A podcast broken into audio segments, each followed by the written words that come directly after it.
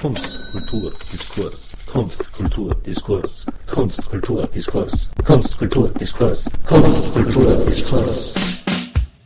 Eine Podcastreihe von kulturwoche.at. Präsentiert von Manfred Horak. Ein Forderungskatalog ist notwendig, gerichtet an die Stadt Wien, von der wir, wie Gerhard Ruiz am ersten Abend der Literaturförderungsenquete meinte, mehr politische Unterstützung gegenüber dem Bund brauchen. Das kostet der Stadt Wien ja relativ wenig. Aber, so Ruiz weiter, die Stadt Wien muss aber auch mehr als nur Wortspenden liefern. Zu hören sind in dieser Episode neben Gerhard Ruiz von IG Autorinnen und Autoren, Marianne Gruber von der Österreichischen Gesellschaft für Literatur, Erich Klein von der Kulturzeitschrift Wespennest, Eva Brenner vom Theater Fleischerei Mobil Stefan Teichgräber von der IG Kultur Wien und einige Wortspender aus dem Publikum.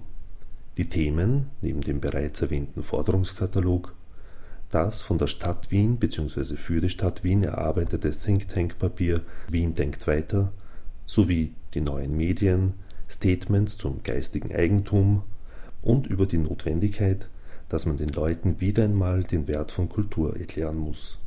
Und somit gleich mal Ton ab. Das ist auch so was Österreichisches, das versteht sich, glaube ich, aus dieser höfischen Ohnmacht oder posthöfischen Ohnmacht, dass man maximal kritisiert, aber man ist eigentlich nicht aufgerufen, selbstständig zu denken. Und da ich lang genug in Amerika gelebt habe, ist mir das zur zweiten Natur geworden. Da bin ich natürlich sofort auf die Schnauze gefallen, wie ich zurückkam. Und, und, und ich glaube aber, was ich merke, ist einen atmosphärischen Wechsel in den letzten Monaten. Es liegt vielleicht auch an meiner neuen Lebenssituation und so weiter. Wenn man nicht mehr so große Lasten hat, wie ein Theater zu leiten, fängt man vielleicht auch an, wieder durchzuatmen. Was gibt es noch? Was könnte ich noch machen? Bei einem halb angefangenen Nachmittag oder Leben. Äh, vielleicht mache ich da ganz was anderes etc. Ich merke einen großen Unterschied seit dieser Krise, wobei in Österreich die Krise jetzt, jetzt erst, äh, glaube ich, ein bisschen zu, äh, zu spüren ist in der Bevölkerung. Ich merke ein größeres Aufmerken, ein größeres Mithören, ein größeres Zulassen von kritischen Stimmen. Das heißt noch lange nicht, dass sich was verändert, aber ich merke, dass eine Beunruhigung da ist, ein Rumoren. Und das sollte man benutzen. Ich glaube ja, dass diese sozialdemokratisch-höfische Gesellschaft am Ende ist. Ich glaube, dass wir einen enormen Rechtsruck erleben werden in den nächsten Jahren. Auf jeden Fall. Und dass daher ganz neue Bedingungen auf uns zukommen. Und ich glaube übrigens auch, das ist nicht die Rettung.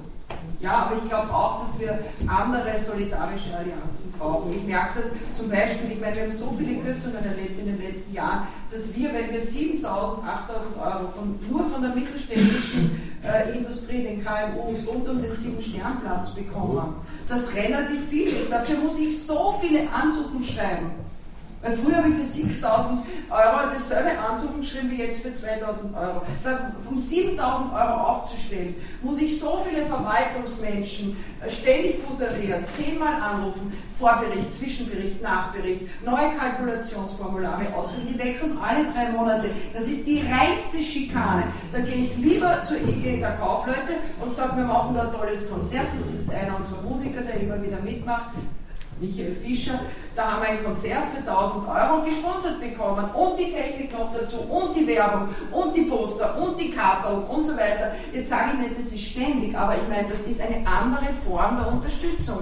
Ja, wirklich, dass wir neue Allianzen brauchen. Und da sind wir bei einem Punkt. Ich glaube, wir sollten nicht vergessen, wir brauchen eine neue Linkspartei. Weil wir haben nicht die Vertreter, die das durchsetzen können in der Politik, was wir hier vielleicht möglicherweise entwerfen. Wir brauchen ganz neue Kräfte, neue Gruppierungen, neue, äh, wirklich äh, politisch agierende äh, Instanzen. Ein Wort wie Stefan Deitgräber. Ja, also äh, zu dem Stichwort Medienlandschaft. Also ich glaube, äh, wir haben bisher gar nicht darüber gesprochen, was Literaturkritik bedeutet. Ich glaube, man kann keine Literaturpolitik machen, wenn man sozusagen äh, dabei nicht die Literaturkritik einbezieht. Und wir haben vor vielen Jahren einmal in der Österreichischen Gesellschaft für Literatur eine Diskussion gemacht über Literaturkritik und da kamen wir dann zu dem Fazit, es waren Vertreter aus Polen, aus Tschechien, aus Ungarn dort, dass der österreichische Vertreter, das war Michael äh, Zerha, gesagt hat, eigentlich in Österreich und das bezieht sich dann natürlich auch auf Wien, gibt es eigentlich so gut wie keine Literaturkritik. Und das ist, glaube ich, eben auch eine Sache. die vielleicht auch ein bisschen äh, eine Idee wäre auch für die Politik, was kann man sozusagen machen, um eine fruchtbare äh, Literaturkritik äh, anzuregen, weil man erst dann, und man kann ja nicht sich sozusagen nur auf äh, Jury immer zu beziehen, sondern der lebendige Prozess ist ja eigentlich, dass man eine Literaturkritik hat, sodass man sich auf die eben bezieht. Ein anderer Punkt zur Medienlandschaft ist jetzt das Fernsehen. Ich bin jetzt leider nicht äh, auch so dabei, aber jetzt bei dem neuen Kulturkanal, äh, was jetzt, da gibt es eine Literatursendung, aber was ich jetzt sozusagen äh, hinter den Türen gehört habe, es gibt für die Literatursendung kein Geld. Es sollen noch alte Literatursendungen werden von verschiedenen anderen Kanälen. Das Ganze soll gemixt werden, zusammen irgendwie geformt werden, dass es wie eine neue Sendung. Ja? Und das ist natürlich auch ein ganz seltsamer Punkt. In Rumänien gibt es einen ganz blühenden, großen, guten äh, Kulturkanal und Österreich als ein Land, das viel höheres äh, Bruttosozialprodukt hat, schafft es nicht sozusagen einen äh, vernünftigen äh, Literatursendung auf seinen äh, Kulturkanal zu bringen.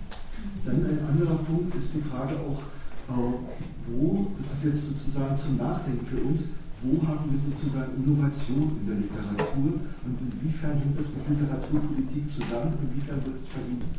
Und die Frage ist jetzt sozusagen, wenn wir an Neuerscheinungen denken, was war jetzt wirklich irgendwie eine echte neue Innovation? Und wenn man jetzt, äh, also ich denke zum Beispiel Dimitri Dinev, das sehr viel eben, und da kommt eben wieder dieses Internationale der Wiener äh, Literatur hinzu, dass also da eigentlich sehr stark die Innovation liegt. Da komme ich zu dem Punkt der Internationalität, das ist jetzt wieder die Messe, die Wien betrifft, dass sie absolut nicht ihrem Anspruch gerecht wird. Ja, sie möchte gerne ein Vertreter sein für Südosteuropa. Ich meine, jetzt bei der letzten dort entlang gegangen ist, es war wirklich gar kein Verlag mehr aus diesen Ländern dort. Ja, also die Messe war von demselben Zustand wie die Buchmesse von Habitschrift Port. Ja, in dieser Größenordnung bewegt sich das. Ja. Und ich meine, das ist sozusagen also für Wien, und das ist ja unser Ausgangspunkt, wie können wir Wien zu einer Literaturstadt machen? Ist das überhaupt möglich? Ja, und äh, bei der Messe, auch bei, dem, bei der Verlagslandschaft, die Verlagslandschaft in Wien ist schwächer als die in Bratislava und in Brünn. Ja, also Brünn ist eine wahnsinnig starke Literaturstadt mit ganz starken Verlagen. Und diese Verlage haben nicht auf äh, Wien verirrt. Ja, da müsste man sich doch irgendwie wirklich auch als äh, Kulturpolitiker von der Stadt Wien fragen, warum funktioniert das nicht? Warum sind die Stände viel zu teuer? Warum ist es so teuer wie in Frankfurt? Dass man sozusagen wirklich die Leute herausgraut. Ja? Also die Messe in Bratislava ist ein Schritt weiter, da ist jetzt wirklich gar kein Literaturverlag mehr und auch nicht mehr die Einheimischen gehen dorthin. Aber das ist so die Perspektive für irgendwie. Also ich glaube, da müssen wir irgendwie äh, wesentlich etwas machen, dass es sozusagen auch auf dieser Ebene eben anders wird. Auch das Literaturprogramm, kein Missdorfer gesprochen, er hat eben wirklich, er soll nur auf klingende Namen setzen und nicht irgendwie auf eine innovative Art und Weise. Und äh, Kulturkontakt soll den internationalen Teil geben. Das Programm von Kulturkontakt bestand dann aus ungefähr zwölf Veranstaltungen. Ja, wenn man dazu dann das Programm von Leipzig nimmt. Aber Leipzig, das Leipziger Programm ist natürlich auch eine andere Geschichte. Die haben Jahr, das Jahr über nichts. Ne? Das ist ja. geballt einmal. Ne? Das, das, darf man nicht vergessen. Ja. Also in Wien ist das ganze Jahr Programm. Äh, die Verlagsförderung hat uns ja nicht das Christkind gebracht. Die Verlagsförderung haben wir selber erstritten, und zwar Anfang der 90er Jahre.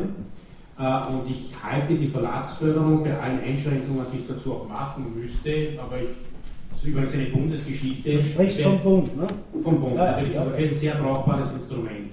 Äh, der Bund hat auch nicht von selber, also wir müssen natürlich nur weiter zurückdenken. In den 70er Jahren, also wann beginnt überhaupt die Bundesförderung ernsthaft? Der erste große Reformschritt war 1771 mit der Reform des großen österreichischen Staatspreises.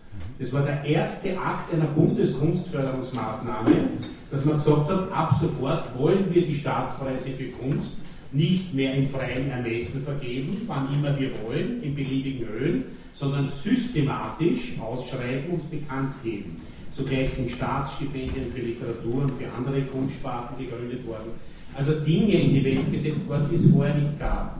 Warum sind sie in die Welt gekommen? weil es dahinter halt einfach massives Betreiben, ich glaube, in erster Linie der Kunstszene gegeben hat.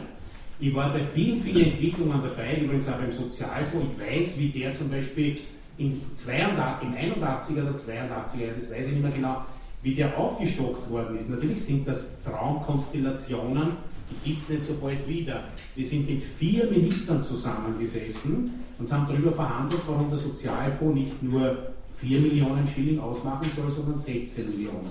Und wir sind aufgestanden, da war der Milo Dor dabei, der Franz Leopold und ich.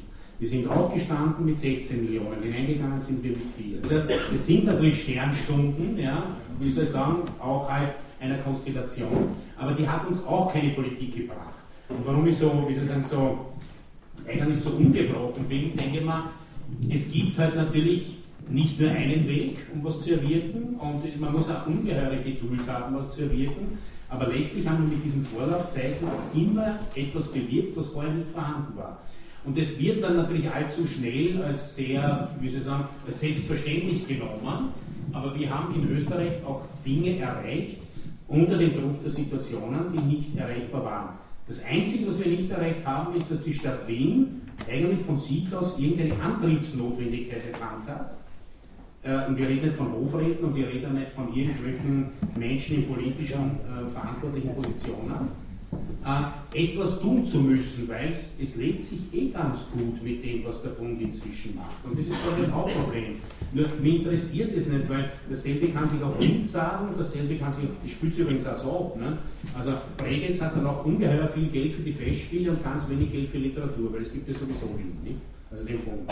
Es ist nicht nur sozusagen die, die Wien-Geschichte nur Wien, und jetzt komme ich nochmal was zurück.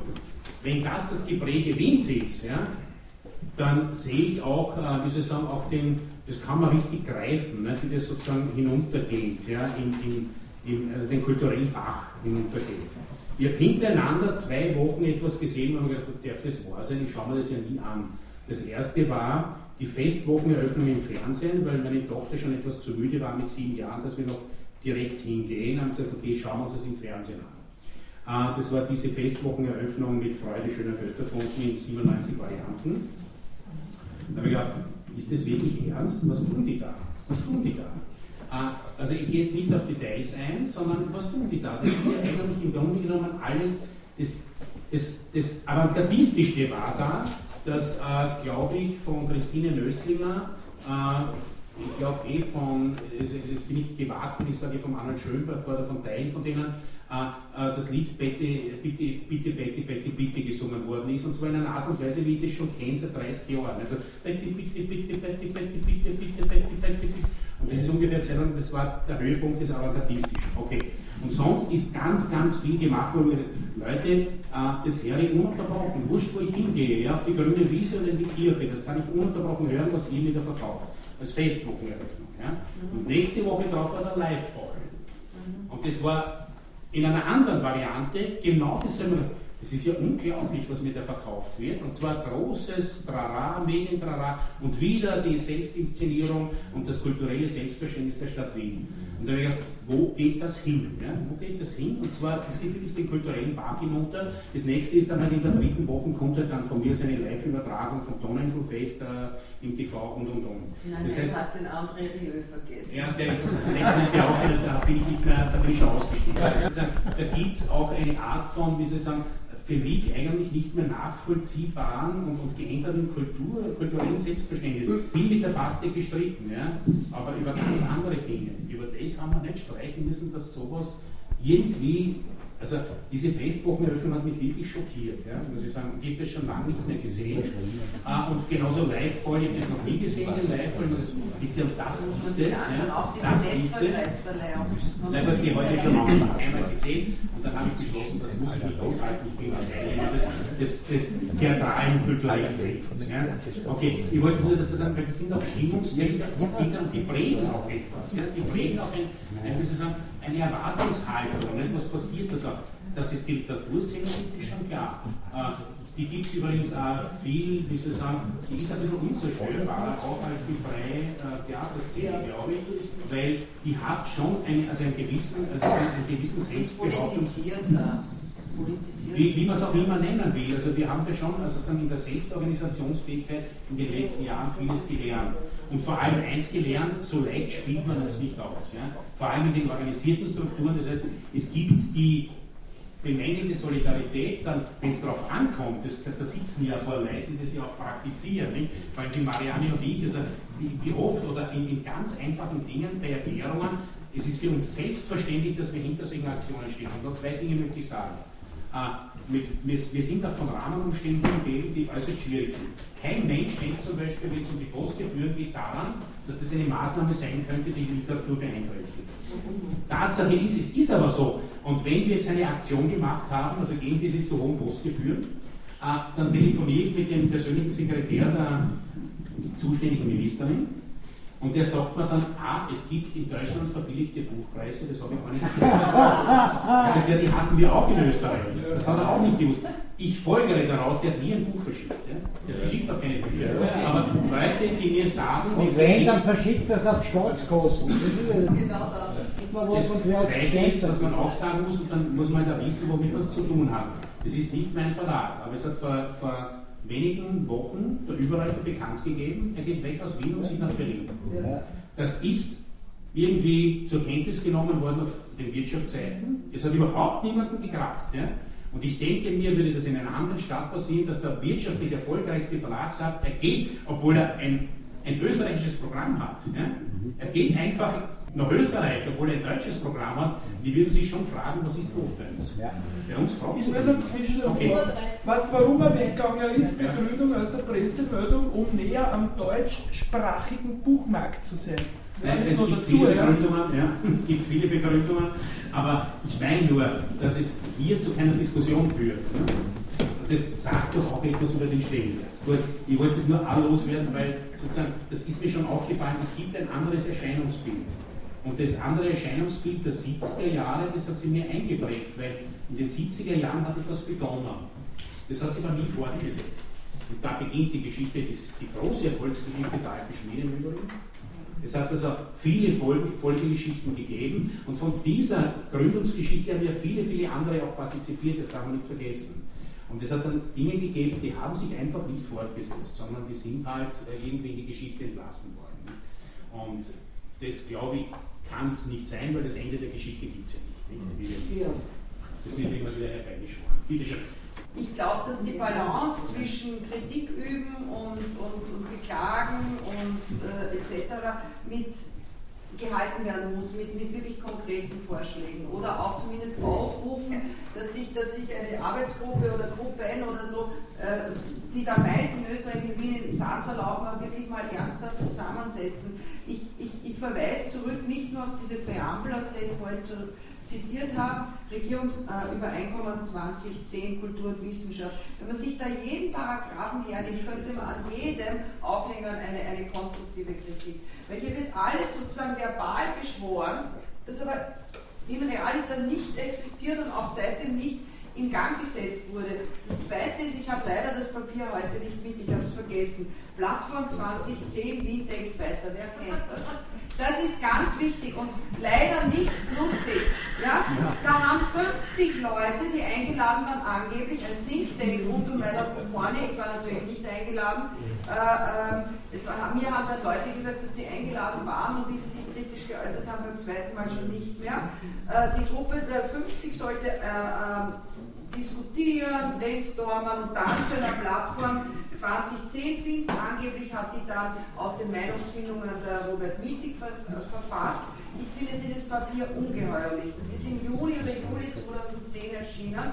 Das müsst ihr euch anschauen. Da erklärt der Miesig, weil das ist sein Speak, ist ja sein Ding, Post-Post irgendwie Diskurs, äh, erklärt die Avantgarde und die alternative Kulturszene obsolet. Sie ist beendet, ich zitiere jetzt nicht mehr, aber ich habe das gut im Kopf, weil sie seit dem Mainstream aufgenommen worden. Berühmte Beispiel, das immer wieder beim Theater ist dann immer die Ära Kleimann, der ja geöffnet hat das Burgtheater für die alternativen Theaterformen. Ja? Und ich glaube, das ist ganz gefährlich. Hier wird nämlich äh, der Kanon eingeschlichen. Da wird eine, eine, eine Kanonbildung betrieben, eine post-postmoderne, total neoliberale, aus meiner Sicht vielleicht sogar gutmütig. Ich würde dem Wiesig gar nichts unterstellen.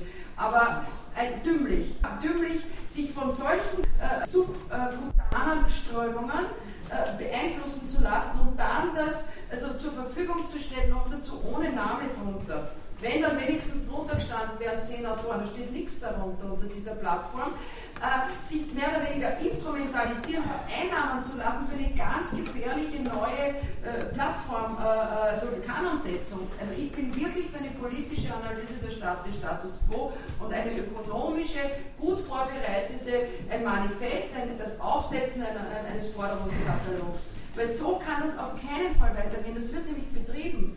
Die raunzen nicht nur rum, ja, da wird was einberufen, plötzlich sind es nicht mehr 50 wie die kleinen Negerlein, dann sind's, und am Schluss schreibt das einer, angeblich aus der Meinungsfindung hervorgegangen, und darunter stehen nicht mal die Autoren. Und hier wird in der Präambel, nicht nur in der Präambel, in der offenen Diskultur, Diskussionskultur gefordert, Zweck wird die Plattform Wien denkt weiter, weiter, zu diesem Zweck weiterentwickeln.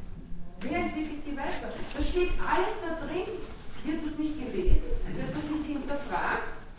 Wer denkt weiter und wer, wer, entwickelt weiter? Und wieso sind wir nicht dabei? Ich war bei der, genau dasselbe. Ja. Ich war bei der Gruppe 2010, 2030, 2050. Wir haben dort sehr viele Veranstaltungen gehabt, natürlich im Rathaus, und haben also gearbeitet auf unserem Kultursektor für die Zukunft von Wien. Wie es meine Art ist, habe ich natürlich also intensivst beteiligt geschrieben. Der Effekt war null. Es gab nicht einmal ein Papier. Es gab überhaupt nichts. Nach der letzten gemeinsamen Sitzung war aus null. Und das ist die Stadt Wien. Ja? Das war andere ausgegeben. Jetzt das Einzige, was ich noch beitragen möchte zu deiner Bemerkung, wie das eigentlich passiert ist, dass die alte Schmiede ins Leben gekommen ist.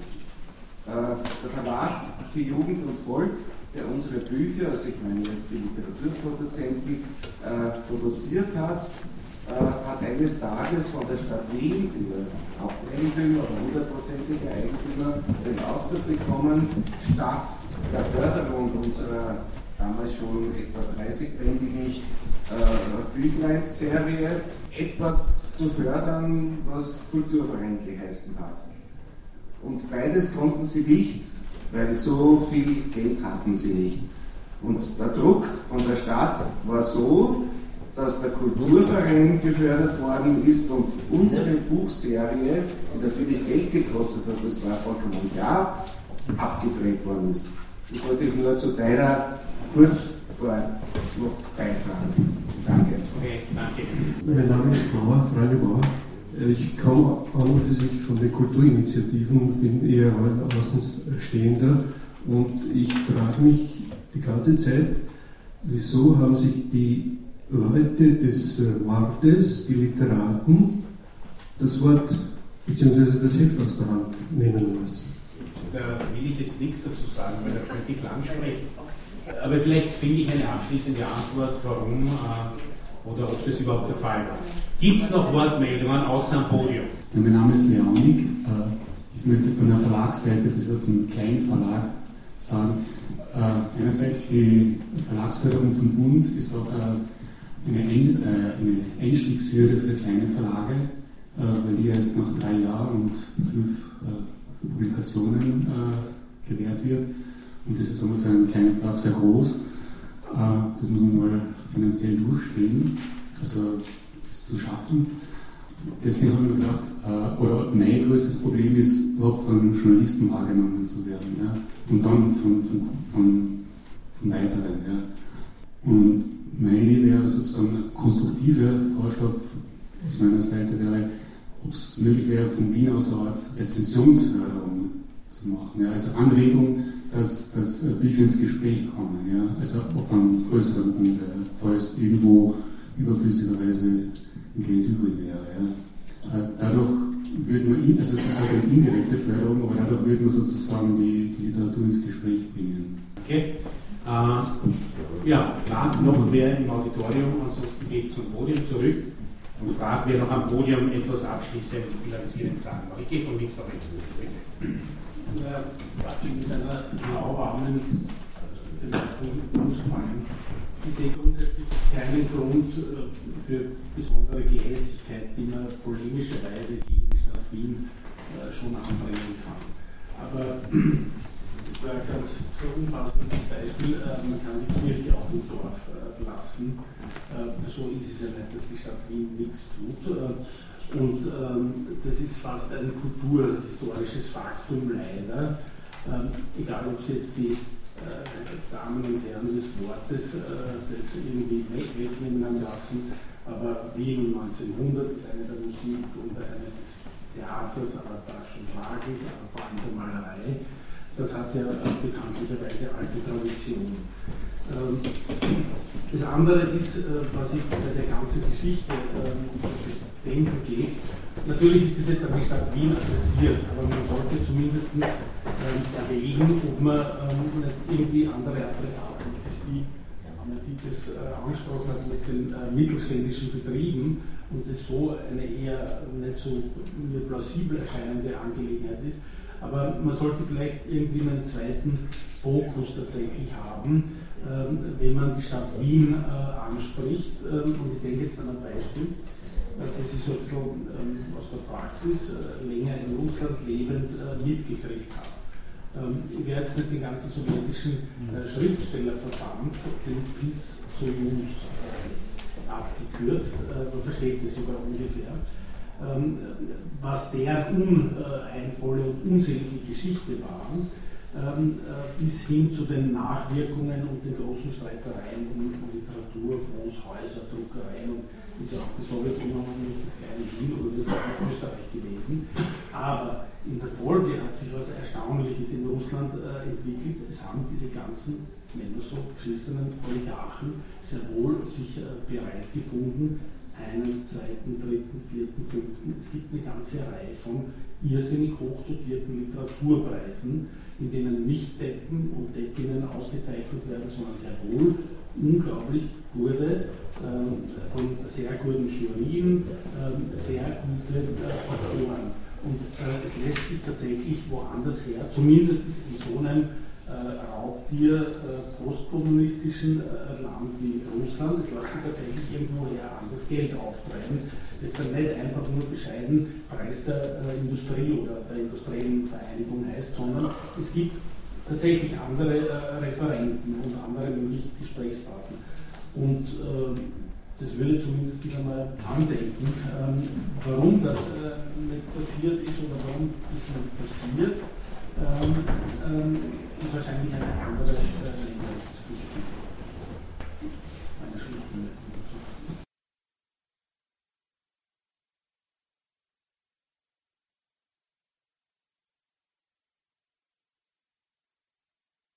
Okay, vielen Dank. Maria. Ich bin äh, ziemlich pessimistisch, ganz allgemein, was die Kulturförderung äh, der nicht staatstragenden Institutionen in Österreich ganz generell betrifft.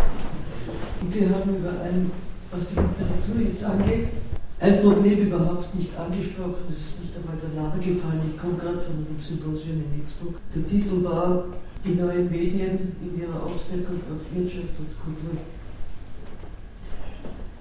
Wir hatten ein ziemlich gut besetztes Schlusspodium ein sehr interessiertes Publikum, Leute, die sich mit dem Internet, also viel Jugend, gut ausgekannt haben. Es gab eine Riesendifferenz und das betrifft die Literatur zwischen zwei Gruppen von Referenten, Referentinnen bezüglich Urheberrecht.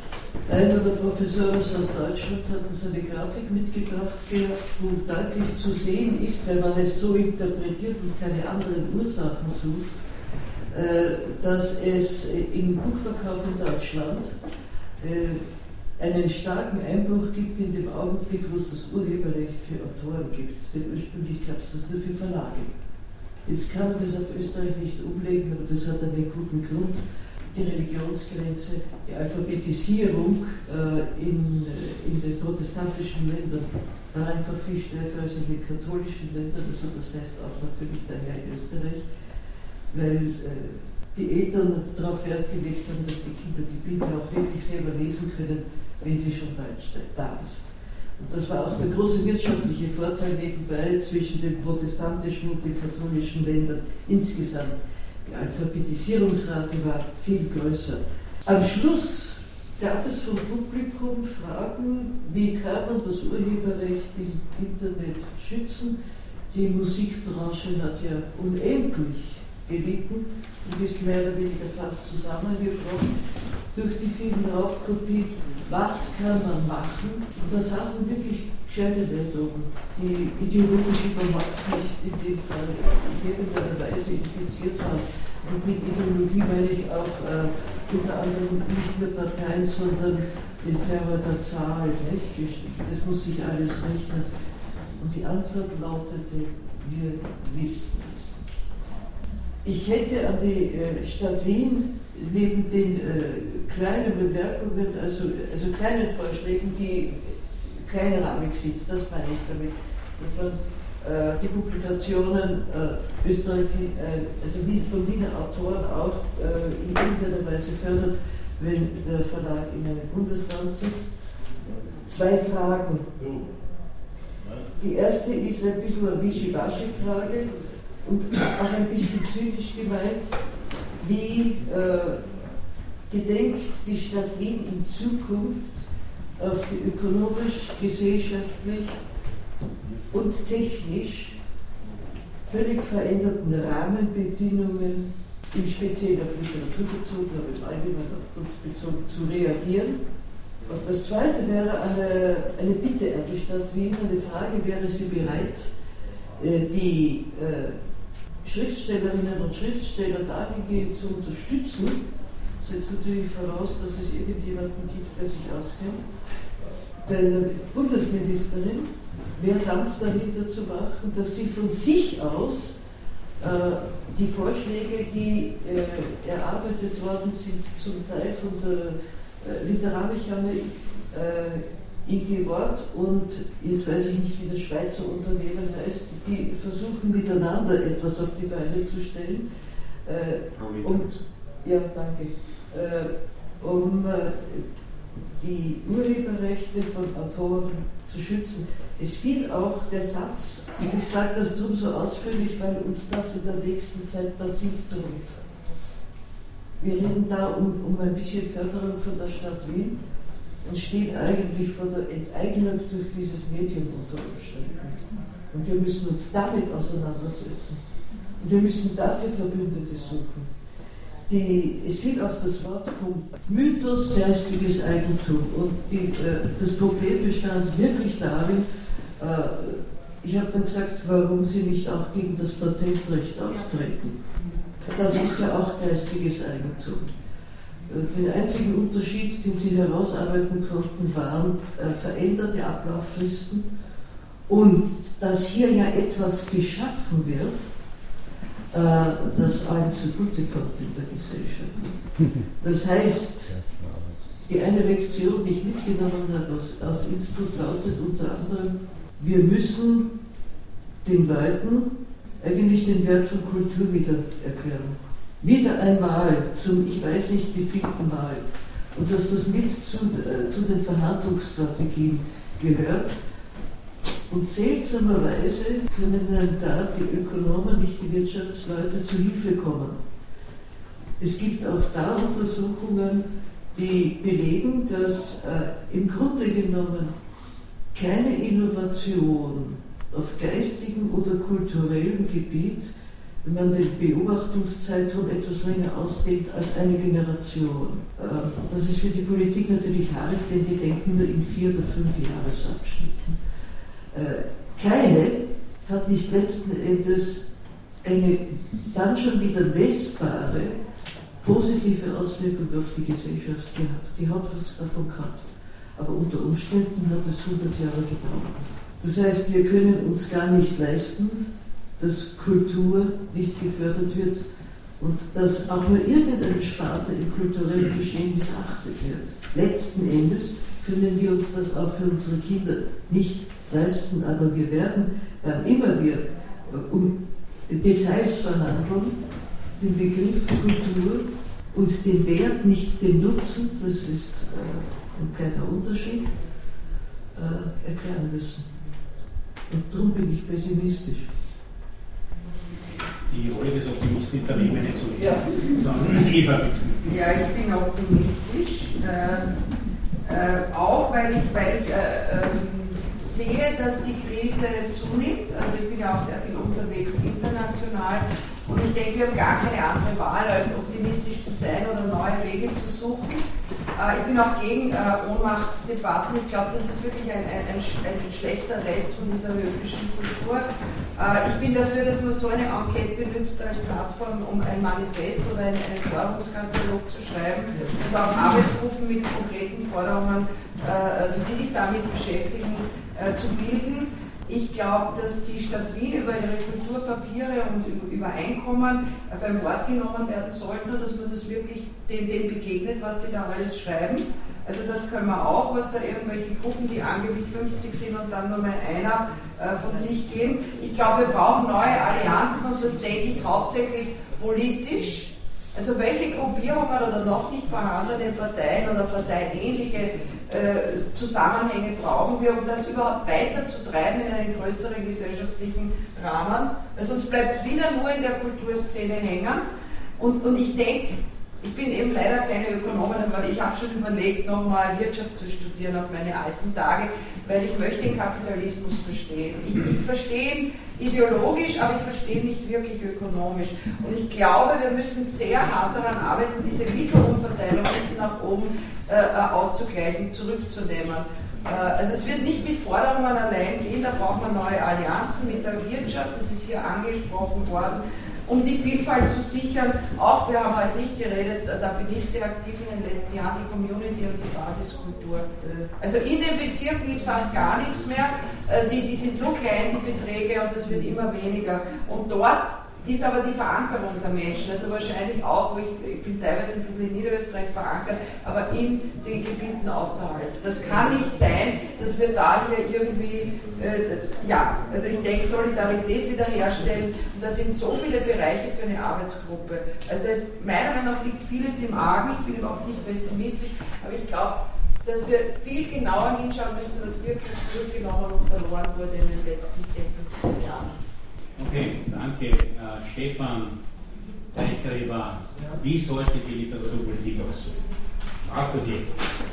Ich weiß jetzt nicht, ob wir jetzt so einen Schritt weitergekommen sind in Richtung äh, Wiener Literaturstadt. Also ich hoffe es und hoffe, dass das dann, dann auch für die nächste Woche so ein bisschen ein Anschub ist, dass wir in die Richtung weiterkommen. Ich wollte noch auf die eine Anlegung von Erich Klein hinweisen, dass eben das bloß die Literatur im Herbst gibt und das andere, dass also Wien wirklich, und das wäre auch eine Forderung jetzt an die Stadt Wien, dass sie ein äh, der Stadt entsprechend großes Literaturfestival auch macht, das vielleicht in der Größe vielleicht von Vivinica oder so ist, also wo, oder von Berlin, dass man also wirklich da ein bisschen mehr Internationalität auch in die Stadt hineinbringt. Und ich denke, das ist auch eine gute Anregung für die Arbeitsgruppen. Das müssen wir natürlich dann auch bei den Politikern rüberbringen, dass sie so etwas entsprechendes einrichten, dass man da eben jetzt äh, wirklich Schritte setzt.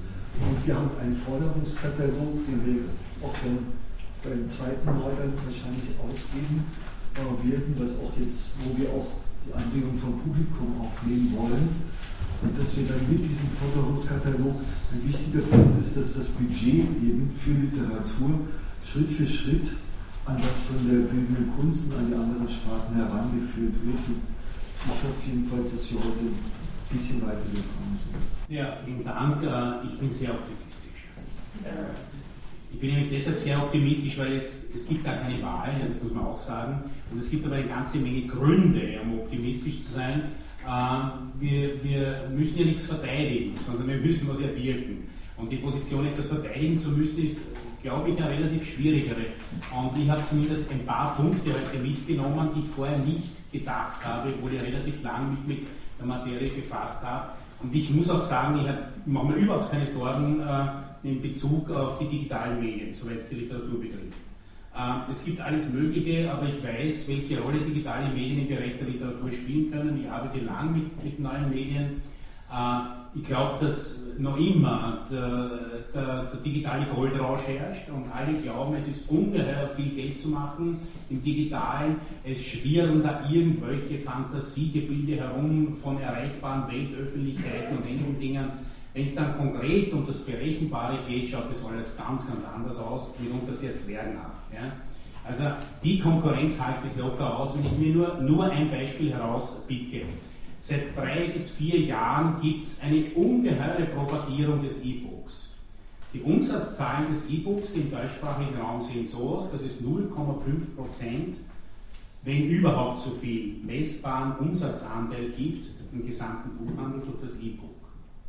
Das hat sich überhaupt nicht bewegt in den letzten Jahren, wird in der Belletristik wahrscheinlich sich überhaupt nicht bewegen und es gibt ein paar sehr triftige Gründe. Einer davon ist, dass man bereits bei dem wenigen Angebot, das es gibt, von 60 bis 70 Prozent Raubkopien ausgeht und daher kein Produzent irgendein Geld zurückerwarten darf für die Produktion. Damit ist die Produktion von Anfang an zusammengebrochen. Das heißt, also muss sich irgendjemand finden, der ungeheuer viel Geld investieren will, um diese E-Book-Produktion überhaupt erst einmal in Gang zu setzen. Das zeigt sich nicht im Übrigen, sondern es zeigt sich halt mehr oder weniger da und dort äh, wie Sie sagen, damit man nicht ganz als rückständig dasteht, eine Begleitmaßnahme, das gibt es halt auch im E-Book-Format. Tatsache ist, den E-Book-Markt gibt es trotz massivster Propagierung noch immer nicht.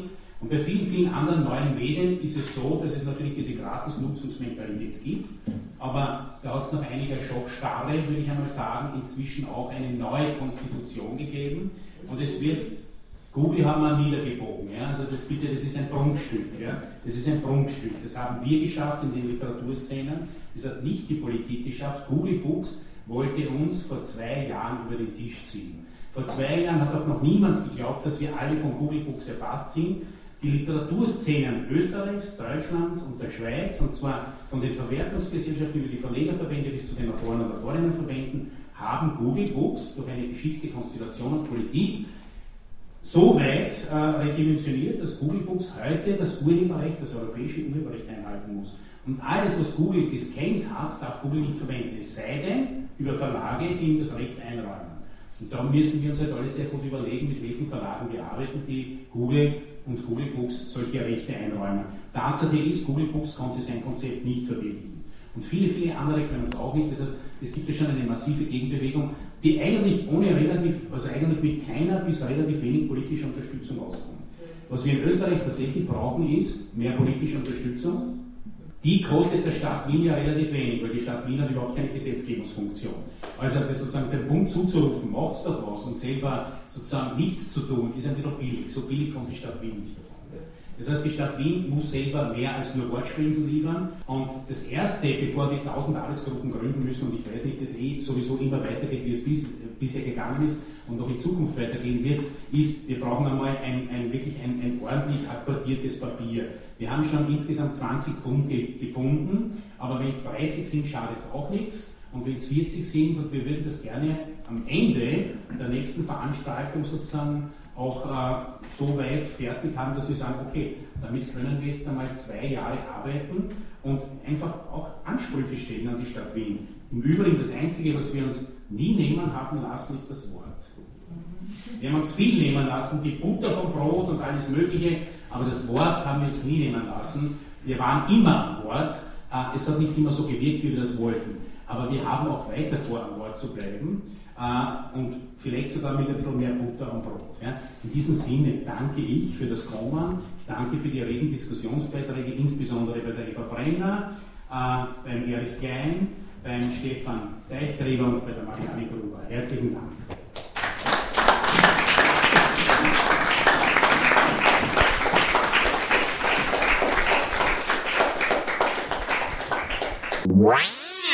Thank you and good night.